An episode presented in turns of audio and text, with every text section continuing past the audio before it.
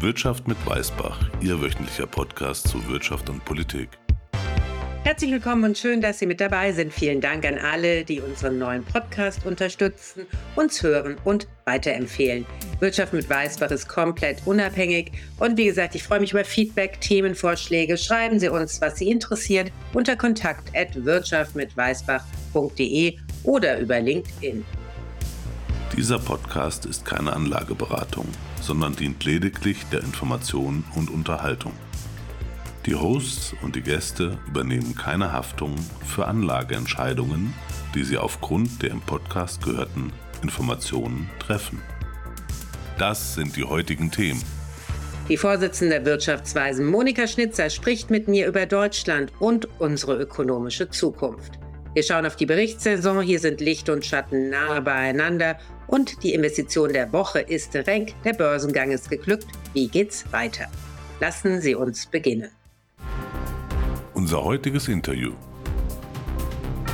Deutschland steht gefühlt ökonomisch am Scheideweg. Der Präsident des Bundesverbands der deutschen Industrie, BDI, klagt laut in einem Interview mit der Financial Times, dass die Energiepolitik des Landes toxisch sei.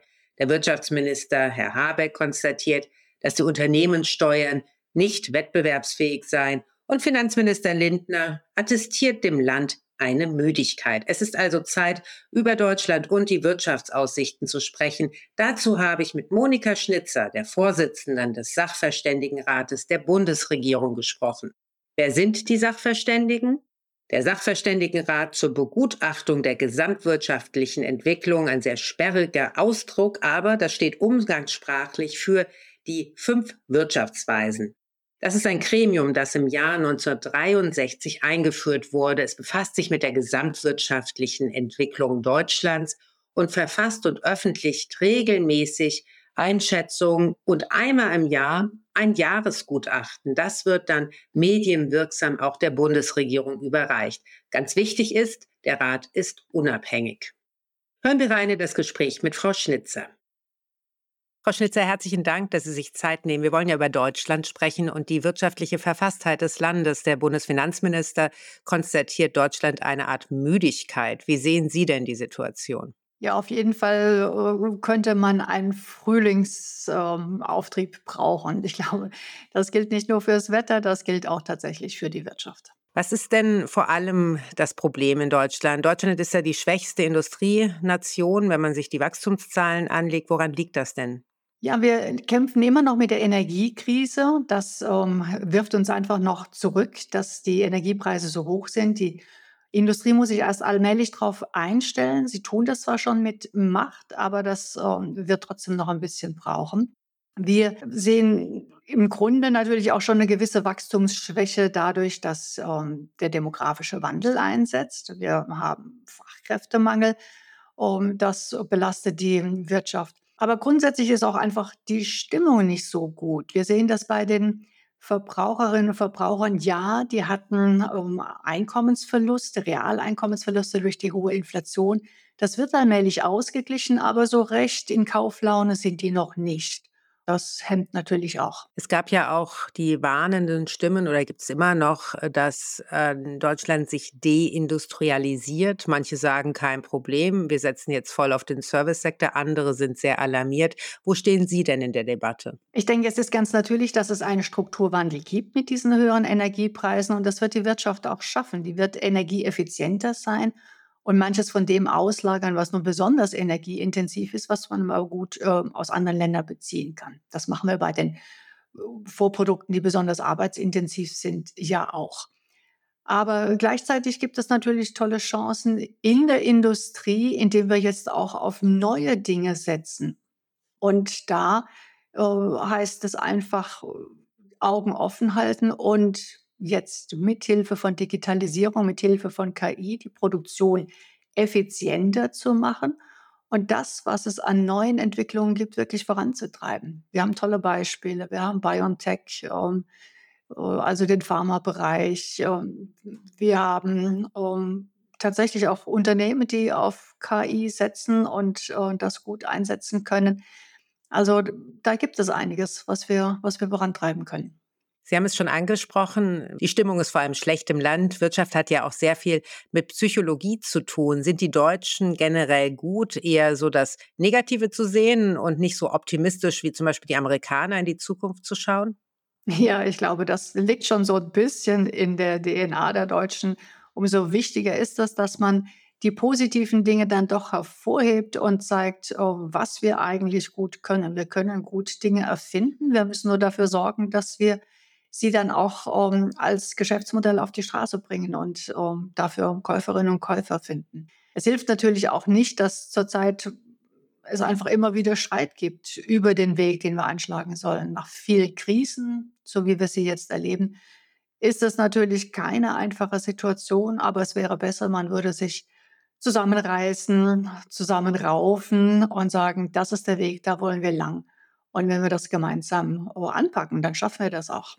Sie haben es angesprochen, es gibt immer wieder Streit in Berlin über den Weg, wie man eigentlich eine Modernisierung des Landes erreichen möchte. Da so ein Clash der Wirtschaftsideologien, äh, kann man ja fast sagen. Denken Sie, mehr oder weniger Staat ist die Zukunft, wenn wir wettbewerbsfähig bleiben wollen? Es ist ganz klar, dass wir auf marktwirtschaftliche Kräfte setzen müssen. Die Unternehmen die ja aus ähm, Gewinngründen natürlich sich für bestimmte ähm, Investitionen entscheiden oder eben nicht entscheiden, die treiben letztlich, ähm, dass es vorangeht.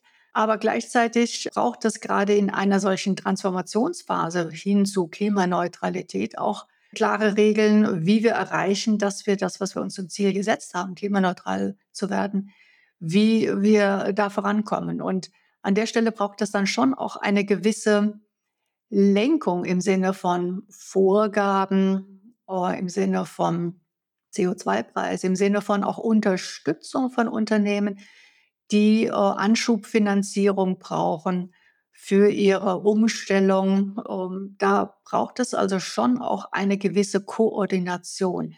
Denn äh, wenn alle Unternehmen ähm, in eine bestimmte Richtung gehen soll, dann muss das auch irgendwo koordiniert werden. Denken wir an die Energieinfrastruktur, denken wir an die Ladeinfrastruktur, die es braucht. Das funktioniert nur, wenn es eine gewisse Koordination gibt. Wie sehen Sie denn momentan die Koordination der Koordination seitens der Regierung? Braucht es bessere Rahmenbedingungen, sodass auch privates Kapital attrahiert werden kann? Weil wir brauchen ja unglaublich viel Kapital, um das alles zu schultern. Ja, wir brauchen dieses Kapital. Und um dieses Kapital zu mobilisieren, müssen die Unternehmen wissen, wohin die Reise geht, wie schnell sie welche Form von Energie ähm, kaufen können, einsetzen können, wie schnell ähm, Planungsverfahren durchgeführt werden, so dass man dann die entsprechenden Investitionen auch tätigen kann. Denken wir an die Windkraft, denken wir ja an, die, an den Ausbau der Energienetze. Da braucht es eben eine Beschleunigung der Verfahren und das wollen die Unternehmen sehen, damit sie wissen, sie können sich darauf verlassen. Sie sind ja auch im engen Austausch mit der Politik, Frau Schnitzer. Glauben Sie, dass das gehört wird in Berlin und dass man sich Mühe gibt, das schneller umzusetzen? Ja, das glaube ich schon. Ich glaube, die Problematik an sich ist jedem klar. Die Mühe liegt in der Ebene. Also man muss tatsächlich ähm, diese Verfahren beschleunigen und das ist nicht äh, etwas, was man einfach nur mit einem Federstrich erreichen kann. Da muss man wirklich in die Details gehen. Ich denke, das tut man auch, aber das dauert auch seine Zeit. Da muss man auch den Atem haben, den langen Atem haben, um das durchzuziehen und dann auch mit den entsprechenden Widerständen umzugehen. Denn wir erleben es ja immer wieder, dass man vielleicht bestimmte Projekte vorantreiben will und dann gibt es Widerstand ähm, im Bayern beispielsweise gab es kürzlich eine große Abstimmung, sollen Windkrafträder errichtet werden. Dann hat man vielleicht die Verfahren beschleunigt, aber die Bevölkerung wehrt sich dagegen. Also da gibt es äh, schon auch viele Widerstände zu überwinden und von daher ist das keine ganz einfache Aufgabe. Gleichzeitig ist der Staat ja auch sehr beschränkt durch eine deutsche Spezialität, die Schuldenbremse. Gerade jetzt angesichts des jüngsten Gerichtsurteils aus Karlsruhe vom November war das, glaube ich, wie sehen Sie die Situation und die Debatte um die Schuldenbremse? Wäre es denn nicht besser, wir würden die modernisieren? Ja, in der Tat, wir haben dazu gerade einen Vorschlag gemacht. Denn wenn wir die Schuldenbremse jetzt so leben, wie sie das Bundesverfassungsgericht das Urteil klar macht, wie man sie leben muss, dann ist sie schon extrem restriktiv. Wir haben ausgerechnet, ähm, wenn wir also die Regel entsprechend einhalten, selbst wenn wir alle fünf Jahre eine Krise haben und dann äh, mal etwas mehr an Schulden aufnehmen, dann würden wir trotzdem von einer Schuldenstandsquote von momentan knapp über 60 Prozent immer weiter runtergehen auf um die 40 Prozent. Das ist viel restriktiver, als es sein muss, also viel restriktiver, als es notwendig ist, um die, die Tragfähigkeit unserer Finanzen zu sichern. Und deswegen haben wir vorgeschlagen, zwei Änderungen vorzunehmen. Die erste Änderung ist, eine, nach Notlagen eine Übergangsphase einzurichten. Das Bundesverfassungsgericht hat ja ganz klar gemacht, wenn in einem Jahr eine Notlage besteht, dann darf man Kredite, die man für diese Notlage zur Bekämpfung der Notlage aufnimmt, nur in diesem einen Jahr auch wirklich ausgeben. Aber die Notlage hat typischerweise längere Zeitauswirkungen. Und das heißt, ähm, man muss auch eine Möglichkeit haben, über einen bestimmten Zeit hier wirklich noch Finanzhilfe leisten zu können. Deswegen unser Vorschlag, möglicherweise auf drei Jahre begrenzt, dann doch noch etwas Finanzspielraum einzuräumen. Das wäre die Übergangsregel.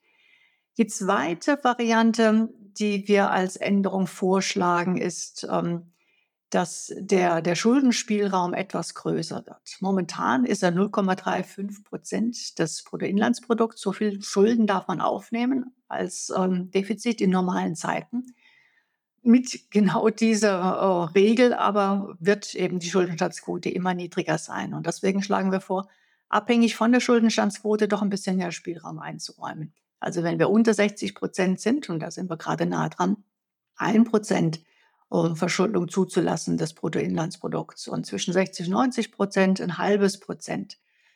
Das alles ist noch nicht sehr viel, aber immerhin gibt ein bisschen mehr Spielraum und ist immer noch keine Gefährdung der Schuldentragfähigkeit. Insofern also, da wäre was zu holen. Was halten Sie denn von den Vorschlägen, dass man Investitionen ausnimmt aus dem Schulden, aus der Schuldenkalkulation, weil das ja einfach wichtig ist auch für die Transformation oder die vielfältigen Transformationen, die wir eigentlich momentan durchlaufen müssen. Ist das etwas, was Sie als tragfähig erachten? Ja, hier muss man auf die genaue Ausgestaltung achten. Es ist ja deswegen bisher immer abgelehnt worden, eine solche Investitionsregel einzuführen, weil man sagt, wir wissen ja gar nicht, ob das Geld wirklich für Investitionen ausgegeben wird. An der Stelle muss man sich klar machen, warum ist die Schuldenbremse eingeführt worden? Man hat ähm, damals gesagt, naja, der Staat hat immer die Neigung, zugunsten der aktuellen Wähler sich zu verhalten. Also das Geld, ähm, wenn er jetzt etwas ausgibt, lieber mit Krediten zu finanzieren. Das muss erst von den Jüngeren von der nächsten Generation zurückgezahlt werden. Und da hilft die Schuldenbremse tatsächlich. Da schiebt ihr einen Riegel vor. Also das kann man jetzt nicht so einfach machen. Das zweite Problem ist aber, dass äh, Regierungen auch gerne dazu neigen, das Geld, was sie ausgeben, dann eben für diese Generation auszugeben, so dass sie jetzt gerade die aktuellen Wähler davon profitieren und nicht in, in Straßenbau, Brückenbau, in all diese Investitionen zu stecken. Und für dieses Problem hilft die Schuldenbremse überhaupt nicht. Das heißt, ähm, egal wie viel Geld zur Verfügung ist, den Staat dazu zu bringen, das Geld richtig auszugeben, nämlich für Investitionen, Dafür haben wir bisher noch keinen guten Mechanismus gefunden. Das ist sehr interessant, dass Sie das sagen. Genau das ist ja eigentlich das Problem oder eines der großen Probleme Deutschlands. Was müsste man denn quasi erfinden, um da eine Incentivierung hinzubekommen, das Geld wirklich in Infrastruktur und Schulen etc. zu investieren? Also letztlich müsste man einen Mechanismus haben, der ähm, Investitionen äh, genauso bindend macht, wie eben Konsumausgaben bindend sind. Also beispielsweise das Bürgergeld ist bindend im Sinne von, das Existenzminimum muss gesichert sein. Das ist verfassungsrechtlich verankert. Aber es ist eben nicht verfassungsrechtlich verankert, dass äh, jedes Jahr äh, die Bahn saniert wird und dafür gesorgt wird, dass die Schienen funktionieren und die Weichen und alles, was dazu gehört. Eine solche Bindung bräuchte es auch. Jetzt eine, ein Hilfsmittel, um eine ja, um, um mehr Investitionen um, doch um, zu, anzuregen, die kam jetzt ähm, durch den Vorschlag vom Wissenschaftlichen Beirat beim Wirtschaftsministerium. Die haben vorgeschlagen eine sogenannte goldene Regel plus. Und zwar im Sinne von, wenn Kreditfinanzierung dann zumindest für Nettoinvestitionen. Die Idee ist dabei, Investitionen an sich, wenn das einfach nur darum geht, eine Brücke zu sanieren, das ist etwas, das brauchen wir jetzt selber auf. Also das ist unser eigenes Thema, da müssen wir auch selber für die Finanzierung sorgen. Aber etwas, wo auch wirklich die nächste Generation noch was davon hat, das wäre gut, um auch Überschulden oder, oder wäre sinnvoll, Überschulden zu finanzieren. Und wenn man nun sagt, alles, was quasi abgeschrieben wird, was verbraucht wird, das muss aus dem Staatshaushalt kommen. Aber das, was darüber hinausgeht, also eine Nettoinvestition über den, den Kapitalstock hinaus, den wir aufbrauchen, das könnte man Schulden finanzieren. Dann hätte man zumindest einen Anreiz, mehr zu investieren als bisher. Denn bisher, muss man ganz klar sagen, die letzten Jahre, Jahrzehnte sind die Nettoinvestitionen null. Es ist sehr schade, gerade angesichts des doch vorhandenem Reichtums von Deutschland. Ein Grund allerdings auch, warum zumindest Unternehmen momentan nicht so viel investieren, sind auch die hohen Zinsen. Und die EZB hat ja so eine Neigung, vielleicht ein wenig später die Zinsen zu senken als die Fed. Wie langsam geht es Ihrer Meinung nach da bergab und ist das ein großes Hemmnis auch für die Wirtschaftsentwicklung? Ja, also in einigen Bereichen sehen wir das in der Tat stark. Also in der Baubranche sehen wir das stark. Und das ähm, Problematische daran ist, dass die Baubranche dann typischerweise in so einer Situation sich wieder zurücknimmt, also Kapazitäten aus, abbaut. Und wenn es dann den nächsten Aufschwung gibt, dann, ja, dann haben wir die Kapazitäten nicht, dann wird es wieder teuer. Das ist zum Beispiel besonders ein Problem, wenn wir jetzt an den sozialen Wohnungsbau denken. Eigentlich wollte der Staat viel investieren. Jetzt aktuell sind die Mittel nicht da, es wird nicht, die Verfahren dauern wieder zu lange. Ja, und äh, wenn dann endlich äh, soweit ist, dass man denkt, jetzt äh, könnte man wieder ähm, ausbauen, dann sind die Baukapazitäten nicht mehr da, weil die vorher abgebaut wurden, weil es so schlecht gelaufen ist.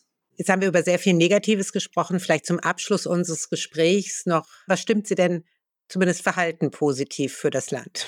Also tatsächlich habe ich mir in den letzten Tagen und Wochen äh, viel Unternehmen angeschaut, die in Zukunftsbranchen unterwegs sind und wo wir wirklich Hoffnung haben können, dass wir uns da gut aufstellen, wenn wir denn in diese Bereiche stärker gehen. Also ich finde ein tolles Beispiel, das wir ja in der Krise hatten, war ähm, BioNTech, der Impfstoff wurde hergestellt. Man sieht, dass ähm, die Forschung Richtung Krebstherapie mit mRNA-Produkten ähm, sich stark entwickelt. Ich finde, das sind einfach tolle Beispiele. Wir sehen das bei KI-Unternehmen, Aleph Alpha, was ähm, sich ähm, toll entwickelt. Ähm, wir sehen, und das ist jetzt sehr weit in die Zukunft gucken, interessante Unternehmen in Deutschland, die auf Kernfusion setzen. Unternehmen, die noch gar nicht so bekannt sind. Marble Fusion, doch davon hat man schon gehört. Dann zweites Proxima Fusion, was noch viel weniger bekannt ist, was mir aber von den Kollegen aus äh, den USA zugerufen wurde als wirklich Hoffnungsträger mit nochmal einem neuen Ansatz, Kernfusion voranzutreiben. Ja, das ist noch Zukunftsmusik, aber ich glaube, genau auf solche Dinge müssen wir auch setzen, denn ähm, am Ende braucht es wirklich ganz neue Lösungen und Deutschland sollte dabei sein. Frau Schnitzer, herzlichen Dank. Ich danke Ihnen. Die Berichtssaison. Die Berichtssaison geht weiter und Licht und Schatten liegen nah beieinander. Bosch zum Beispiel warnt. Der Vorstandsvorsitzende von Bosch, ein Rheinländer, normalerweise stets guter Laune und optimistisch, ist besorgt. Das Unternehmen kennt nun fast jeder. Bosch ist ein sogenannter Household Name und durch seine Breite des Produktportfolios wird das Unternehmen auch gerne als Barometer für die gesamte Wirtschaft gesehen. Die geben sich recht vorsichtig momentan und warnen sogar vor weiterem Arbeitsplatzabbau. Denn sowohl die Automobilbranche, das einer der größten Kunden oder Abnehmer von Bosch-Produkten, als auch die Konsumenten von sogenannten White Goods, also Waschmaschinen, Haushaltselektrik, all das schwächelt. Auch die Nachfrage nach Wärmepumpen ist übrigens nicht so stark wie gedacht, obwohl letztes Jahr war ja die Panik groß, dass es überhaupt nicht genug von denen geben könnte. Jetzt scheint alles anders. Die Gewinnmarge haben die Schwaben deswegen erstmal nach hinten oder das Ziel für die Gewinnmarge erstmal nach hinten verschoben. Die sieben Prozent wollen sie nun später erreichen, denn 2024 bleibt wirtschaftlich wohl schwierig. Auch das abgelaufene Jahr war härter als erwartet, sagt der Vorstandsvorsitzende Stefan Hartung in einer Pressemitteilung. Bei Siemens Energy sieht es dagegen positiver aus. Man muss natürlich auch sagen, dass Siemens Energy ein riesen Restrukturierungsfall ist. Denn deswegen freut sich die Börse schon über eine positive Tendenz. Die Aktien sind ja im letzten Jahr ganz ordentlich gefallen im Oktober, da der Staat hier mit Garantien einspringen musste. Seitdem haben sich die Titel aber gut erholt. Und diese Entwicklung könnte noch weitergehen, denn es läuft gar nicht so schlecht bei Siemens Energies. Es gibt viele Aufträge und das größte Problem, die Windkrafttochter Gamesa, scheinen sie langsam in den Griff zu bekommen. Hören wir dazu Christian Bruch, den CEO. Er erklärt bei NTV, wie das Quartal gelaufen ist. Erstmal, wir hatten einen sehr soliden Start ins Jahr. Man sieht, dass der Energiemarkt sehr, sehr stark ist. Das sieht man auch in einem sehr hohen Auftragseingang im Quartal von über 15 Milliarden Euro im Quartal.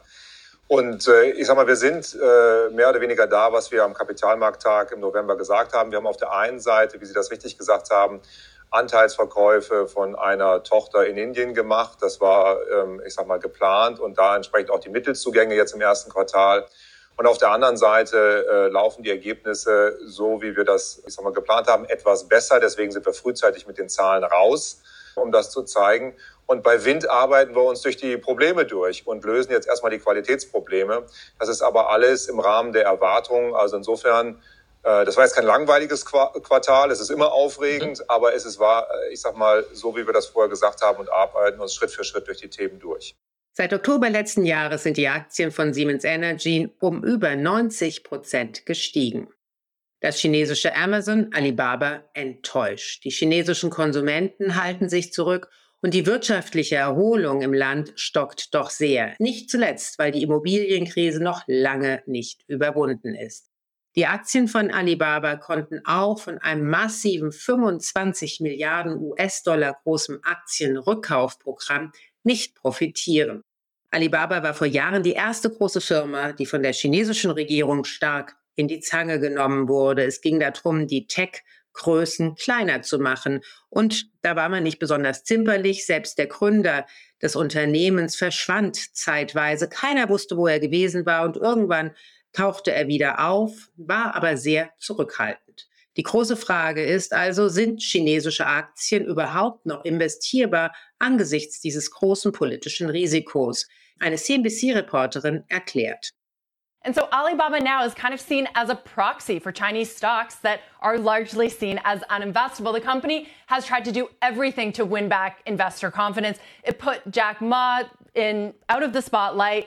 Um, it has restructured the entire company. It tried to spin off its cloud division and list it. That didn't work. Even yesterday, Brian, announcing a $25 billion buyback. That is positive for investors, yet the stock is down today, and that really just glosses over the fundamental problems. One of them being that the field has completely changed in China for an Alibaba and some of the other tech giants, allowing sort of a new class of tech giants to rise, like a Pinduoduo, like a Shein, even a Huawei, which has been around a long time, but gets help from the government. And so that's key here for investors. Is Alibaba any of these stocks investable? What is it going to take for the government to look at another company and say, you know what, you've grown too big. We're going to crack down. We're going to launch an investigation into you. And that's the fear for a lot of them. Es herrscht also eine gewisse Wahllosigkeit in China, was es für Investoren sehr unsicher macht. Keiner weiß, welches Unternehmen als nächstes in sogenannte Ungnade fällt und eventuell als zu groß angesehen wird. Kurzfristig kann es sich natürlich lohnen, die aufstrebenden Sterne zu suchen, aber das ist nur was für Investoren mit großem Risikoappetit und guten Nerven. Das Investment der Woche. Die Investition der Woche ist Renk, der erste Börsengang des Jahres. Die Firma aus Augsburg, die Getriebe herstellt für alle möglichen Maschinen, aber auch vor allem für Panzer.